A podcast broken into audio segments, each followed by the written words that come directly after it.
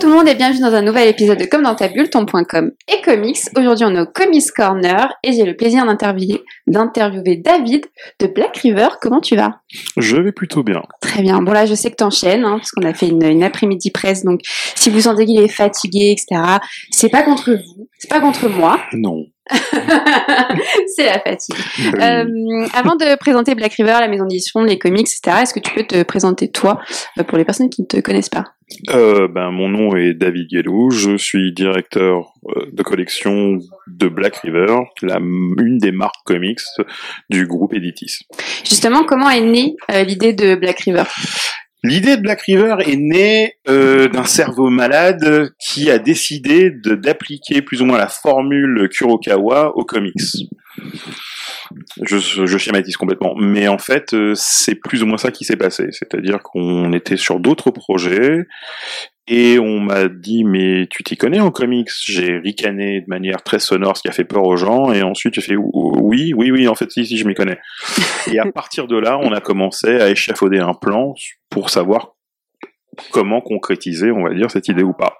Parce que toi, ton rapport aux comics, euh, c'est lequel? T'es, j'imagine, un grand lecteur, t'as déjà travaillé dans ce milieu-là? Oui, euh, je suis fan de comics depuis que j'ai 4 ans et demi, je ne savais pas encore lire.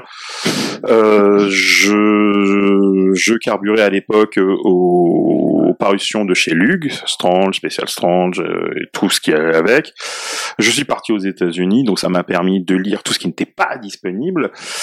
Euh, et après, euh, j'avais une volonté à la base de dessiner. Maintenant, depuis, je suis extrêmement feignant, donc non.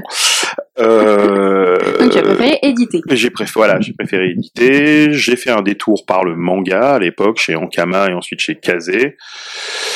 Et pour finalement retourner à mes premiers amours qui sont le comics. Hmm. Voilà. Du coup, aujourd'hui, la maison Black River appartient au groupe Edi 8. Euh, ça permet une plus grande faci- facilité financière parce qu'on sait aujourd'hui que le marché du comics est, est un peu complexe. Est-ce que toi aussi tu es d'accord avec ça, avec cette idée de, de communauté de niche, euh, des 4% de lecteurs euh? Oui, mais je, je pense que c'est quelque chose qui peut se développer. Je pense vraiment que c'est quelque chose qui peut se développer, c'est-à-dire que euh, C'est pas fixé, quoi. c'est pas fixé. Pour ce qui me concerne, le, le, le, le lectorat de comics en fait euh, a été euh, cantonné effectivement à ces 4%, mais par le regard d'autrui, par le regard des médias, par le regard des maisons d'édition qui très souvent en fait publiaient du franco-belge, mais aussi un peu de manga, mais aussi un peu de comics parce que ces deux dernières, euh, on va dire, euh, dénominations, il fallait les faire. et C'était quelque chose de nécessaire. On pouvait pas, on pouvait pas ignorer le succès euh, de tout ça. Euh, maintenant, quand c'est pris de front en tant que que que- qu'activité principale entre guillemets, ce n'est pas la même approche, je Mm. pense. Voilà, je et je je c'est je pense que jusqu'ici effectivement les comics et les mangas c'était un peu au dé enfin les choix qui étaient faits étaient au détriment de ces deux dernières fonctions. Mm. Maintenant, on voit qu'il y a des choses qui évoluent sur le marché, euh, aussi bien au niveau de manga qu'au niveau comics, que euh, la popularité de, ce- de ces choses dans un public plus jeune, et Mm. surtout, effectivement, d'une fois de plus, manga comics, euh, je crache pas du tout sur le franco-belge, attention, je- je- j'ai- j'en ai lu pendant des années et des années, euh, mais je pense que, effectivement, c'est très souvent, un- on va dire, une narration plus dynamique, Plus Euh, accessible, plus coup, accessible et plus en phase, on va dire, avec le contexte de pop culture à l'heure actuelle. C'est-à-dire Mm. que d'une, de, de, de- on va plus facilement adapter en fait euh, des comics pour, en série télé ou en film que que du franco-belge. Oui. Les dernières excursions cinématographiques du franco-belge n'ont pas été forcément reluisantes pour un Astérix. Et là, on se mange de temps en temps du Gaston Lagaffe. que, Mm. Voilà, c'est pas du tout, c'est pas succès quoi. On va Mm. dire. Justement, ça, on va en parler, euh, on peut en parler euh, déjà tout de suite. Le fait que les choses sont de plus en plus transmédia et que ça peut apporter un support au comics. Tu parles des films, Ouais. notamment dans les sorties de Black River, il y a du Magic qui est un jeu de cartes euh, à la base. On a du Assassin's Creed, qui est un jeu vidéo. On aura dans les parutions à venir aussi des choses qui sont liées aux séries. Ouais. C'est indispensable aujourd'hui? De faire du cross-média Oui. Ça aide en tout cas le comics, ça mais peut, euh, voilà, ça peut aider le, ça peut aider le comics. Euh, maintenant, je, je pense qu'il s'agit, ça, ça peut aussi le desservir.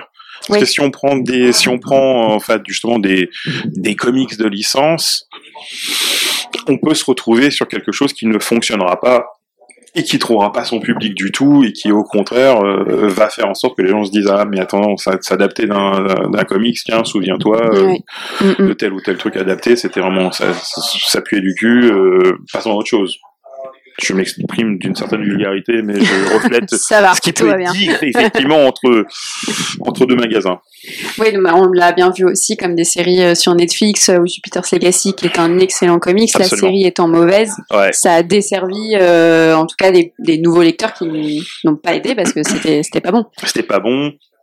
Enfin, je, je, enfin, quand quelque chose fonctionne, je, je fais partie de ces gens qui se disent mais pourquoi est-ce qu'ils ont autant modifié Je comprends qu'il faut qu'il faille adapter, mais d'une manière ou d'une autre, je ne comprenais pas pourquoi ces choix-là avaient été euh, avaient été faits, en tout cas euh, en ce qui concerne cette série. Mm. Je j'ai pas compris. Quand tu as pensé euh, Black River, on parlait tout de suite euh, tout à l'heure du marché, mais même au niveau de la ligne éditoriale, comment tu as conçu l'idée de Black River? Pourquoi certains titres? Et euh, quel est le message? Pour les titres de Black River en général, on était, on est parti parce qu'il a fallu qu'on définisse plus ou moins, euh, plus ou moins tôt à sa conception quelle allait, quelle allait être en fait la, la, la- la ligne éditoriale.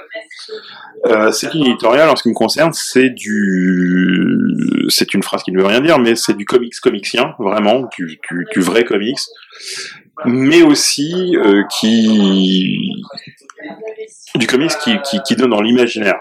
Hmm. Euh, si c'est quelque chose qui est 100%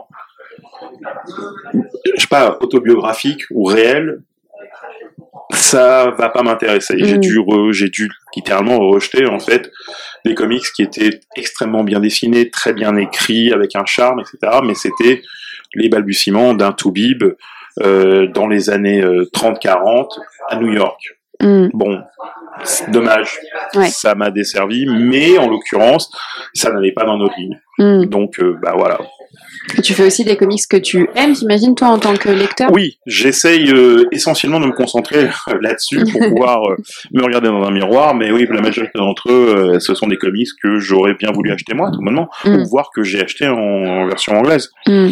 Comment tu définis ton métier d'éditeur pour ceux qui, qui ont un peu du mal à visualiser à quoi ça ressemble? Qu'est-ce que ça veut dire au quotidien? Un, euh, eh ben, je suis un, un, qu'on s'appelle un, je suis un cochon qui cherche des truffes.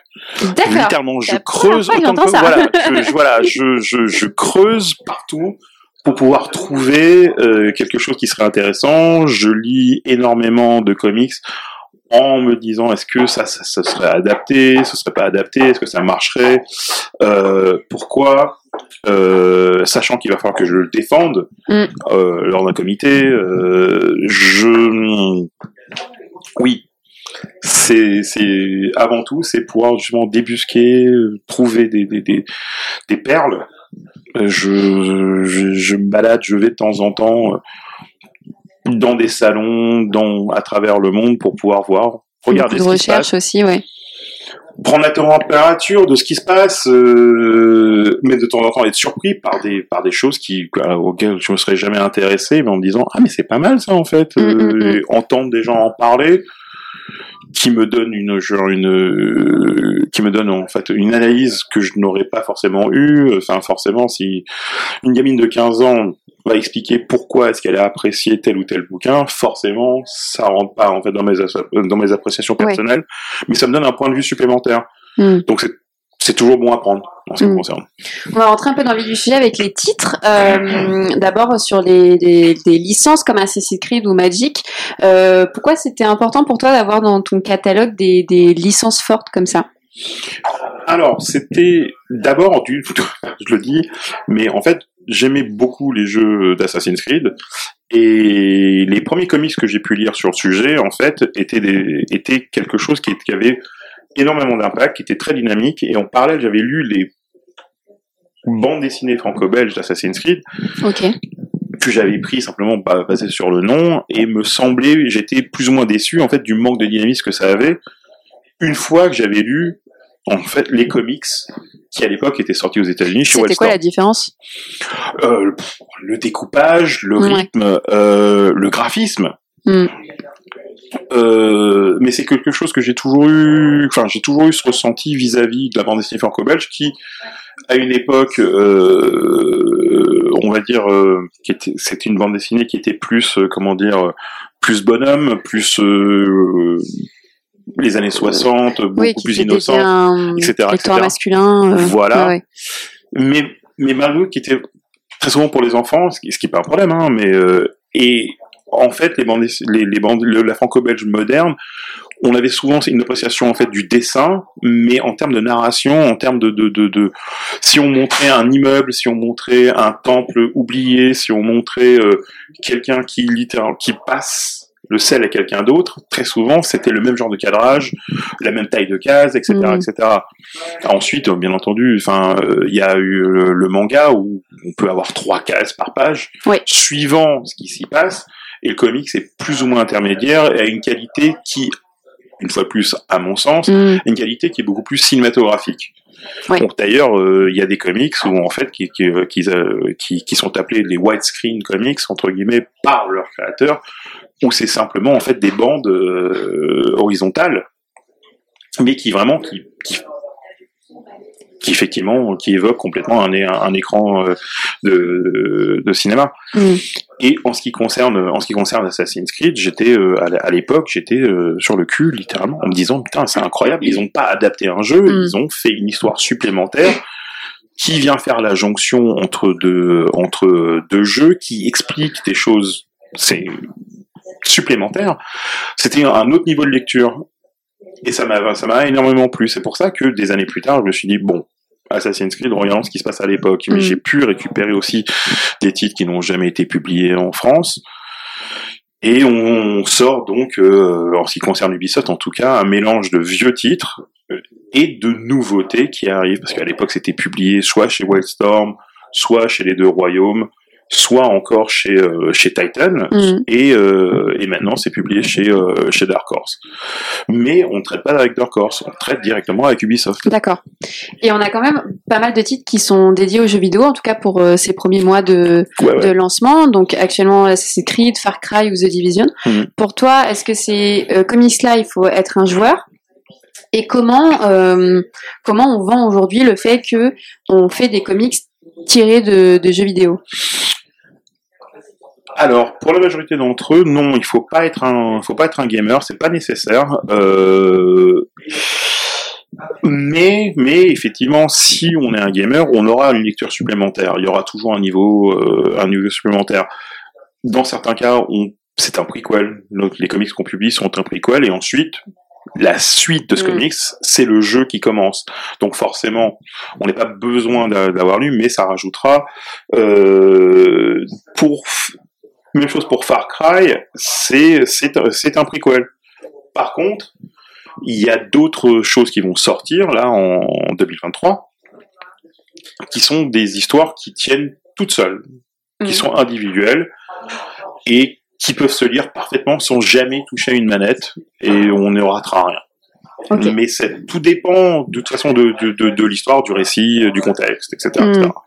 Il y a aussi des titres euh, plus indés, si je peux dire, Ouais, ouais. euh, parce que bon, le terme indé aujourd'hui, il est un peu euh, utilisé galvaudé. à tort et à raison, voilà, Absolument. galvaudé. Mais indé euh, avec du Neil Gaiman ou une étude en ou au Walk Through Hell de Garth Ennis, c'est une, une envie aussi de développer un peu plus ce rayon-là et donc du coup de discerner deux axes chez Black River, un axe jeu vidéo, un axe indé.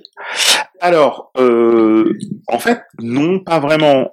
Quoi qu'il arrive, on, on, on tend, enfin, on tanguait vers euh, ce qu'on avait, ce qu'on avait défini, 1, 2, 3, 4, pardon, ce qu'on avait défini en tant qu'imaginaire. Euh, et les demandes étaient parties en même temps, les offres étaient parties en même D'accord. temps. C'était vraiment genre telle histoire, elle- telle histoire me plaît. euh, Qu'est-ce que vous en pensez? Ça a été accepté et en même temps, on a développé euh, la relation avec euh, avec Ubisoft, euh, avec Boom Studio. Magic. On voulait d'autres, on a voulu un autre titre avant euh, chez Boom Studio qu'on n'a pas eu. Et on a continué sur la lancée avec Magic en disant bah écoutez celui-là par contre il aussi nous intéresse et Mm, puis mm. même si le précédent on- nous ne l'avons pas eu, bah, celui par contre Magic on l'a eu Mm. jusqu'ici ça marche plutôt bien. Mais c'était euh, parce que l'histoire était intéressante, le dessin me plaisait en tout cas à moi et euh, et j'ai réussi à convaincre des gens donc ils, ils ont suivi derrière. Maintenant, effectivement, euh, je, pen- je pense pas que ce soit intelligent d'une manière ou d'une autre de continuer uniquement sur, de, sur des produits euh, adaptés de licence. Si, si c'est plus intéressant, on n'en fera plus. Oui. Mais, euh, mais, de tout, mais par contre, effectivement, on a plus de, on a plus de, de, de, de comics non tirés de licence, donc entre guillemets indépendants, Mm. Pour 2023 Ouais. c'est là on, on en a plus qui arrive et on en aura encore plus en 2024 parce que bah, le catalogue va simplement s'agrandir. quoi. Mm. Et justement, est-ce que tu peux un peu nous teaser ce qui va se passer en 2023, euh, les titres forts, ou en tout cas les titres qui toi euh, t'as envie de porter? Euh, bah alors les titres qu'on a envie de porter. Alors il y a un truc de licence mais qui m'a fait vraiment plaisir, mais parce que euh, tout le monde m'a dit mais t'es sûr c'est de la jeunesse? Pourquoi? On a Enola Holmes qui arrive, le jeu dangereux de Mycroft et c'est simplement effectivement un comics qui fait la jonction entre le premier film d'Enola Holmes et le deuxième film d'Enola Holmes. Alors Mhm. il faut savoir que effectivement Enola Holmes quoi qu'il arrive, à la base c'est des romans. Qui ont, qui ont eu leur propre bande dessinée d'ailleurs, des bandes dessinées franco-belges. Oui. Voilà, très bien. qui, qui, qui étaient, euh, qui étaient vraiment plutôt jeunesse par contre. Oui. Et euh, là, c'est Legendary, donc ceux qui produisent les, euh, les films, qui, pro- qui produisent des comics. Ils avaient déjà produit des comics sur King Kong, sur euh, euh, sur Godzilla, Détective Pikachu. Ils ont également fait Dune et ils ont fait, enfin j'en oublie quoi. Et là, en l'occurrence, ils faisaient Enola Holmes. Et euh, donc, comme c'est eux qui produisent, ils ont les personnages ressembleront à Millie Bobby Brown, Mm. à Henry Cavill, à Enola Carter, et ainsi de suite, ainsi de suite, ainsi de suite. Mais c'est vraiment là où termine l'ancien euh, l'ancien film. Il y a ce, il y a ce, ce, ce comics là, et ensuite Mm. il y a le deuxième film. Donc ça c'est plutôt bien. C'est plus orienté soi-disant féminin, mais je pense que c'est accessible à tous. Oui. Euh, ensuite, qu'est-ce qu'on a d'autre? On a, euh, on a une licence, on a Skull and Bones, Mm. qui euh, qui est un qui est un jeu vidéo qui est en attente depuis un certain temps et qui qui va sortir le 9 mars. Euh, Dark Horse sortira le, nu- le, le premier le premier numéro, non pas volume, le premier numéro aux États-Unis le 1er mars. Et par contre, nous, on nous sortira la totale, l'intégrale, le 9 mars, en synchronisé avec le, la sortie du jeu. Donc là, on est plutôt content euh, parce que ben, je crois que c'est la première fois que ça se fait en France d'avoir une sortie en synchro. Mm. Euh, Oui, oui. Qu'est-ce qu'on va avoir d'autre? On va avoir encore, la- non pas la licence, mais Marjorie Finnegan, criminelle temporelle, en fait, qui est l'histoire d'une jeune femme qui vole tout ce qu'elle peut à travers le temps Mm. euh, et en plus fait des blagues, mais elle va se retrouver poursuivie euh, par une policière, par des gens qui veulent la tuer, euh, Mm. etc., etc., par Gartenis, et cette fois-ci, c'est beaucoup plus irrévérencieux, c'est beaucoup plus what the fuck, c'est drôle, enfin, normalement, au bout de 10 pages, vous pouvez euh, vous faire une idée sur euh, Mm. ce, ce que ça va être, et c'est publié aux États-Unis chez Awa, Ok. euh, et donc c'est Gartenis et Grant Suzuka, la même équipe qui était sur A Walk the Well, une promenade en enfer. Du coup, là, on a Marjorie Finnegan, on a Noah Holmes, on a deux femmes. Est-ce que tu as une envie aussi d'ouvrir un peu plus un lectorat féminin? Euh, je pense Est-ce qu'il existe façon, on a, oui, non, le, le, le, le, le lectorat féminin existe et je pense que de toute façon c'est incontournable. On n'a pas vraiment le choix. Ce serait, enfin, ce serait débile de ne pas le faire. Le, le lectorat féminin dans le comics s'est démultiplié les, dans les dix, euh, dans les dix dernières années. Mm, Donc mm. euh, aux États-Unis en tout cas, il n'y a pas de problème, on le ressent. En France, de toute façon, c'est déjà partiellement le cas. Je pense que ça va se développer de plus en plus. Je pense même que de toute, enfin, à l'heure actuelle, pour tout ce qui est produits dérivés, pour tout ce qui est adap- adaptation, ben, euh, enfin, je pense que la, la patte féminine commence à se faire reconnaître avec Mm, mm, plus ou mm. moins de mépris. Enfin, on peut parler tous ensemble de She-Hulk et de la, la manière dont ça a été reçu sur les réseaux sociaux, de la manière Oui. la plus agressive possible. On a beau leur dire, écoutez, je suis un vieux fan de la vieille.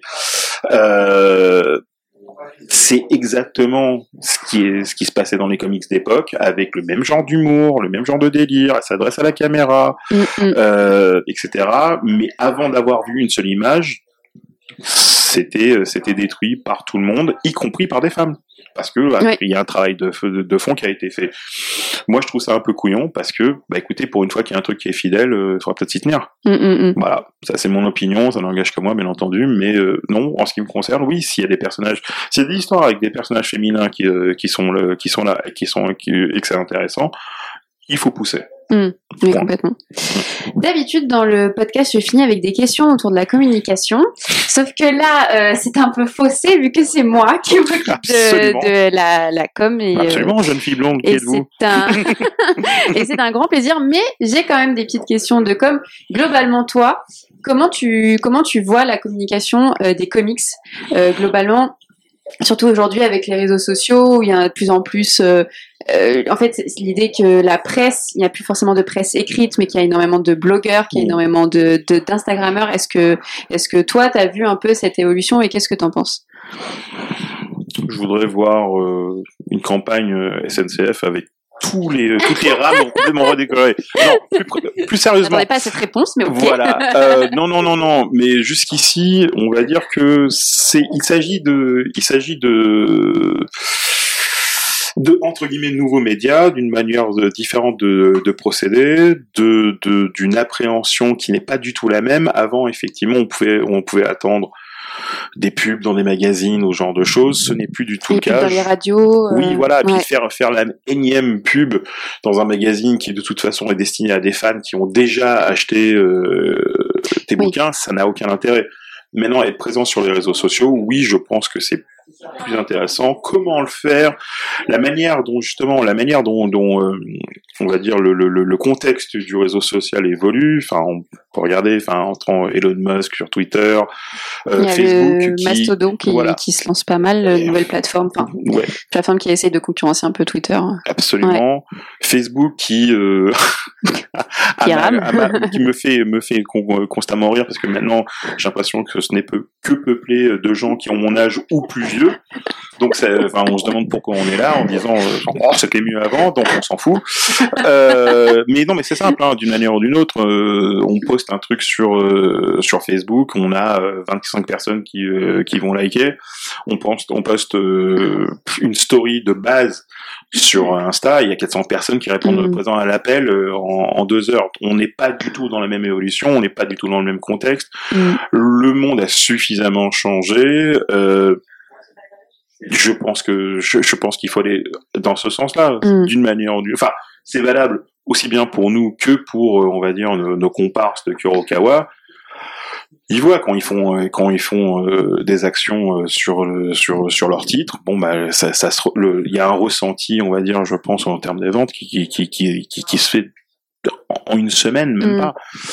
Euh, Maintenant, pour l'instant, on va dire que les les ventes de comics ne sont pas du tout les mêmes qu'en manga. Je vous, je voudrais bien, hein, pas de problème. hein, je vous invite tous euh, au restaurant. euh, voilà, euh, je- voilà. Il y a, enfin, on commencera tout de suite par des quatre étoiles. Mais non, mais plus sérieusement, on est vraiment, on n'est pas, on est, on ne pourchasse pas les mêmes gens, les mêmes enjeux. Jusqu'ici, le comics est considéré comme un marché de niche. Mm. Avant, c'était de la presse qui était, euh, enfin, qui se jetait de la même, de la même, de la même façon que quelqu'un a acheté, je sais pas moi, le journal de Mickey, il le Mm. lit pendant l'été et ensuite le fout à la poubelle. C'était un peu la même chose. Maintenant, ce sont des livres à part entière. Espérons que euh, l'avenir nous réserve un meilleur traitement et que les choses évoluent. Mais jusqu'ici, euh, si dans le manga, l'explosion du club Dorothée, ce genre de choses, a pu fidéliser toute une génération, Mm. on peut oser espérer que depuis 2012, vu ce qui s'est passé euh, dans les produits dérivés, on va dire dans les adaptations de comics, on peut espérer qu'il y ait une évolution et que, on va dire, ce lectorat-là ou ces spectateurs-là intègrent complètement en fait les comics euh, à leur culture Mm. euh, et que ça puisse évoluer. Enfin, genre voilà, je, à l'heure actuelle, je veux pas être méchant, mais tu as quel âge? 28. Tu as 28 ans. Tu as 28 ans et à l'heure actuelle, t'entends même parler de comics. On va dire, il y a 10 ans, ça aurait été difficile. Mm. Ou, bien- ou bien j'aurais été face effectivement à une jeune femme qui, euh, se serait, qui m'aurait dit qu'elle est trop fan de comics alors qu'elle a dû euh, voilà, il y a un Spider-Man une fois quand on était coincé sur les chiottes, et puis euh, deux Batman euh, qui étaient donnés en promo quand on est allé au cinéma. Mm. Là, je suis face à quelqu'un qui, je le sais, lit suffisamment de comics. Mm. On n'est pas dans la même configuration qu'avant. Ouais. Point. Ouais. Donc, bah voilà. Est-ce que ça te dérange, puisque je l'ai, je l'ai vu en tout cas dans le comics depuis 5 ans, que c'est compliqué de trouver de la presse euh, globale? Alors la presse comics elle est là, mais euh, quand on essaye de contacter 20 minutes, Le Figaro ou je, je ne je ne sais quoi, ça ils ont un peu du mal à vouloir parler de comics. Par contre, ils vont en parler parce que ils vont faire un sujet sur Black Panther, le film sort et donc là ils vont s'intéresser au personnage. Bien sûr. Et, et quel regard tu as euh, sur ça? Mais c'est À partir de quand ils vont s'intéresser à nous? Non, non, mais, non, mais parce que pour eux, c'est simplement, ce, ce, ce sont des épiphénomènes, ce sont des choses qui sont temporaires. Ils n'ont pas compris que, en général, ça va rester. Enfin, à l'époque, euh, 1989, une fois de plus, je suis vieux. Ah, c'est classique, ça. Voilà, mais genre, Tim Burton sort son Batman en France et tout le monde est en train de, il y a eu la Batmania entre guillemets, tout le monde parlait. Il y avait Prince qui, l'album de Prince était sorti. Ouais. Jack Nicholson jouait le rôle du Joker. C'était, un- c'était un phénomène. Mais du jour au lendemain, ben on a arrêté parce que pour eux c'était quelque chose de temporaire. Et ensuite, il faut attendre des années plus tard pour avoir un autre phénomène et un autre phénomène. C'était, c'était des, des, des, des, cœur bref. Hum, hum. Donc forcément, ils ne s'intéressaient à l'époque. Je me souviens, il y avait des hors-séries Batman qui étaient faits et c'est ce genre de choses qui est fait. Là, de nouveau, il y a des gens qui découvrent Black Panther, qui se disent oh, c'est fantastique, mais regardez, c'est un héros, il vient d'Afrique, il est noir. euh, euh, regardez la technologie, mais c'est génial, ceci, cela, etc., etc. Et moi, je suis une des rares personnes qui est en train de dire Il existe depuis 60 quoi. Vo- Voilà, exactement. je, je suis en train de dire, j'attends, moi, à l'époque, on, fin des années 80, c'était annoncé avec Wesley Snipes. J'étais en train de dire, mais il, il vient, il sort quand ce film? Donc finalement, quand il est finalement sorti, je suis allé, euh, allé le voir et ça m'a pas empêché d'être légèrement déçu en disant quoi, Mm. c'est ça que, mais je- attendez, euh, ça fait 30 ans que j'attends ce film. Et euh, les gens me disent quoi, mais tu comprends pas, etc. Dis, non, non, non, non, non, tu comprends pas, tu vas, tu as baissé de deux tons. Vois, depuis 1966, Black Panther existe. Je suis fan hardcore. Je me, je, je me prosterne tous les jours devant l'hôtel de Jack Kirby. Je, vous pouvez pas me dire que voilà, mais on est, on est dans autre chose. Et donc maintenant, ça devient un phénomène. Et c'est, c'est une, j'irais pas dire que c'est une récupération culturelle journalistique, mais presque. C'est-à-dire, Mm. on va parler du phénomène de Black, qui est Black Panther par rapport, euh, par rapport à un, à un effet social, par rapport à une représentation, par rapport aux ventes que ça a fait, parce que je suis- le film a très bien marché. Oui, oui, oui. Non, on va pas parler du comics. Enfin, en mais tout on va, cas, ça va... on va quasiment pas parler du comics, qui, qui est à peu de choses près une, une excuse, mais c'est on peut parler aussi de Batman. Batman, c'est assez simple. Quand quelqu'un m'a ouvert les yeux à l'époque en me disant, bah, c'est simple. Tu prends tout le merchandising qui est fait sur le logo de Batman, pas Batman, sur le logo de Ouais, Batman uniquement, Ouais. et ben ça, ça, de manière annuelle, ça génère plus d'argent que toute la thune qui est générée par DC Comics. Donc bon bah voilà, on est on on n'est pas on est une fois de plus, on n'est pas confronté aux mêmes choses. Hum. Et puis maintenant, enfin si tu veux acheter des comics, il faut avoir une bourse. Hein. Ah oui, ouais, bah, ouais, bah oui. complètement, ouais. Bah, voilà. Complètement. C'est pour ça que le jour où ils effectivement le jour où ils s'intéresseront un peu plus justement à mettre en avant ce qu'ils enfin des, enfin, le- des comics en général en disant écoutez on va parler de tel sujet on va parler de telle chose on va parler de de Neil- je sais pas de, de Neil Gaiman qui à l'heure actuelle quand même fait autre chose que euh, enfin on en est à combien d'adaptations euh, entre films et séries télé? Mm, mm, enfin mm. ça va mais pourtant on peut pas vraiment dire que on parle autant de ça on va parler de ses séries télé on va parler de ses films on va pas parler de ses comics. Ouais. Pour terminer sur la com, tu t'investis pas mal aussi dedans. Tu as fait il y a pas longtemps un live avec euh, Nous sommes les 4% sur Instagram. ouais Là actuellement avec les, les podcasts, etc. J'en avais aussi parlé avec Nicolas Beaujean ou Sullivan Rouen qui Mhm. aujourd'hui c'est un peu limite obligé que l'éditeur prenne la parole et se mette en avant. C'était quelque chose, tu le savais que tu allais le faire avant de lancer Black River ou oui, un peu euh, oui, oui, laissé oui, porter oui, oui, oui, oui. À l'époque, je pensais plus que ça allait se faire, mais parce que euh, j'avais des potes qui étaient euh, les créateurs de, de No Life. Hmm. Donc je pensais que j'allais à un moment terminer sur un de leurs plateaux. Bon, mais ils sont plus là, mais c'est pas grave. Euh, à un moment, il y avait des choses aussi qui se faisaient sur Allociné, Mm. mais c'était il y a fort longtemps. Je crois qu'à l'heure actuelle, Mm, mm. ça, ça continue pas. Ouais. Mais c'est ce qu'on disait tout à l'heure, c'est le- le- le- le- l'évolution des réseaux sociaux a fait en sorte que à la limite, parfois, mieux vaut apparaître sur un Twitch dans un coin que sur euh, France 3 régional La Creuse. Quoi. Et je, je ne fais plus, si on a un lectorat dans La Creuse, vous ne sentez pas insulté, mais c'est simplement voilà la différence, on va dire, de, de Non, mais il y a quelques années, l'éditeur, lui, se montrait pas. C'était plutôt le, le, métier un peu, euh, un précurseur, mais de l'ombre. Tout à fait, mm. tout à fait, bah, parce que là, les, je pense que les gens, en fait, sont plus sollicités. Mm. Euh, par euh, par le lectorat, ils vont pas forcément s'adresser aux, aux, auteurs, mais en fait, dans, dans un pays où, c'est traduit, ils vont s'adresser vraiment justement à la maison d'édition en disant "Eh, vous sortez quoi? Pourquoi vous faites ça? Mais ça va pas mm. du tout, etc." On a des coquilles dans un de nos bouquins. Mm. Putain, on se fait défoncer. Mm. Mais tant mieux. À la limite, ça nous permet de de de de d'avancer, de, se dire bah voilà, le terrain a miné, faisons attention. Pour terminer du coup le podcast, euh, j'ai envie de savoir ta lecture favorite dont tu es le plus fier ou dont tu seras le plus fier, peut-être qui sortira en 2023. Dans les trucs que je sors moi? Bah oui, parce qu'on est là pour Black River. Ah on est là pour Black River, mais oui, non mais voilà, euh, non, tout à fait, euh, parce que oui, et eh ben c'est pas si simple. C'est pas si simple de faire un choix. Hein. C'est un peu le choix de Sophie cette histoire. Euh, je suis une grande drama queen. Euh, non, je reconnais, je reconnais qu'une étude en émote, c'était vraiment un coup de cœur. Mm. vraiment un coup de cœur, aussi bien par son dessin que par le ton, que par euh, le, mélange des genres aussi, ouais, le, twist à la fin. Voilà, le, le, le, mélange des genres, c'est, c'est idéal. On a d'autres choses qui arrivent qui sont vraiment incroyables, mais je, donc, je peux pas encore vous en parler. Ouais, oui. Mais promis, euh, je reviens vers vous pour, pour vous expliquer. Euh, non, c'est ça. Il y a deux, trois trucs là qui vont arriver, euh, j'en, j'en parlerai, c'est... Hmm. Non, on peut pas. Ça les potes. C'est caché. voilà. bah, merci beaucoup David pour bah, ce moment. N'hésitez pas du coup à, à, suivre Black River, à suivre les réseaux sociaux, évidemment. Bien entendu. et je de manière assidue. De manière assidue tous les jours. Et je mm. vous dis à bientôt dans un prochain podcast. Au revoir. Au revoir.